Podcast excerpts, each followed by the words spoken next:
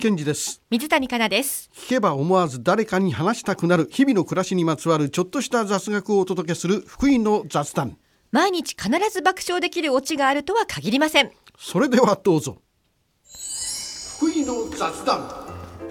さあ何度かこの話はしたかもしれませんが春といえば歓送迎会の季節ですね。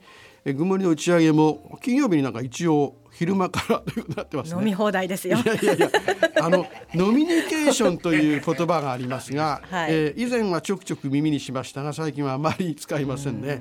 あの飲み会でコミュニケーションを深めようということですがただ近頃は若者の飲み会離れが進んでいるという声もあります、えー職場の飲み会はもう特に気を使って嫌だと。二次会三次会になるとなおさら嫌だとかねで上司の方から見てもあの無理やり誘ったらパワハラと言われかねないということで誘う方も誘いにくいというご時世になっております。えー飲み会と若者の距離は開くばかりということになっておりますが、はいその傾向に対してこういう調査結果があるので一応ご紹介しております。えーこれはあのイギリスのオックスフォード大学のチームがあ調査したんですがひいきのパブに頻繁に足を運んでお酒を飲む人の方がそうでない人に比べてより広い人脈とネットワークを持っていることが判明したと。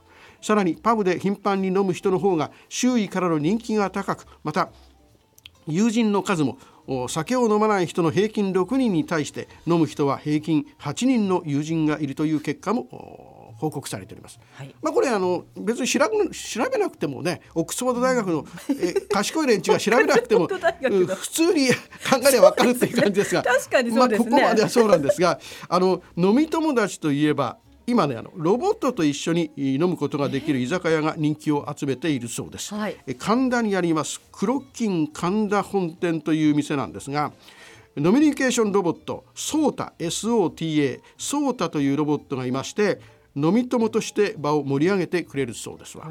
えーでテーブルの上にえー置かれましたこのソータ君の大きさはですね縦28センチ横14センチ重さ763グラムカメラマイクスピーカーなどを搭載しておりまして iPhone をコントローラーにして挨拶褒める共感ダメ出し漢字一言の6つのカテゴリーにそれぞれ、まあ、10個前後のお言葉が用意されていると。はい。でそれをまあ押せばロボットがあ喋ってくれると、まあ、例えばですねえじゃあちょっとこの辺で乾杯の温度を取ってもらおうかな。えうたくんにと言ってポンと押すとえさあグラスを持っていただけますか？準備はいいですか？まだ持っていない人はいませんか？それでは行きますよ。皆さんお疲れ様でした。乾杯。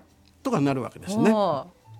でその他にもいろいろお語ってくれるそうですが、案外好評なのが、えー、ベラベラっと喋るんじゃなくて「へえ」とか「ふーん」といった相づちが結構好評だそうです。わかりますねなんとなくね。相槌は大切ですもんね。ね。でロボットといえばあのほら「スター・ウォーズ」ファンにとっては C3PO とかね、はい。えー R2D2、はい。これあれ有名ですがこの辺りのロボットをこう置いてなんか飲みたいと思いませんか？別に思わない？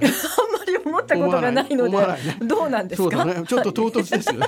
い。やいや、ちょっとちょっと想定したらあの C3PO とか置いたらさ、なんかこう、えーちょっと気の利いたことを喋ってくれそうじゃない？俺ってお前、えー飲みすぎか？なんて聞いたら、まあ今のところ大丈夫だけど、そろそろやめといた方がとかなんかそういうような雰囲気で喋ってくれそうまあ、です。よ。あの野沢那智さんの声だったらちょっと嬉しいかあな、嬉しいよな、うん、雰囲気もんだからこれね、はい。であの何言ってんだよ。R2D2 大丈夫だよね俺って言ったらこれなんかもねうんちょっとちょっと雰囲気もんだからさ。長かったですね。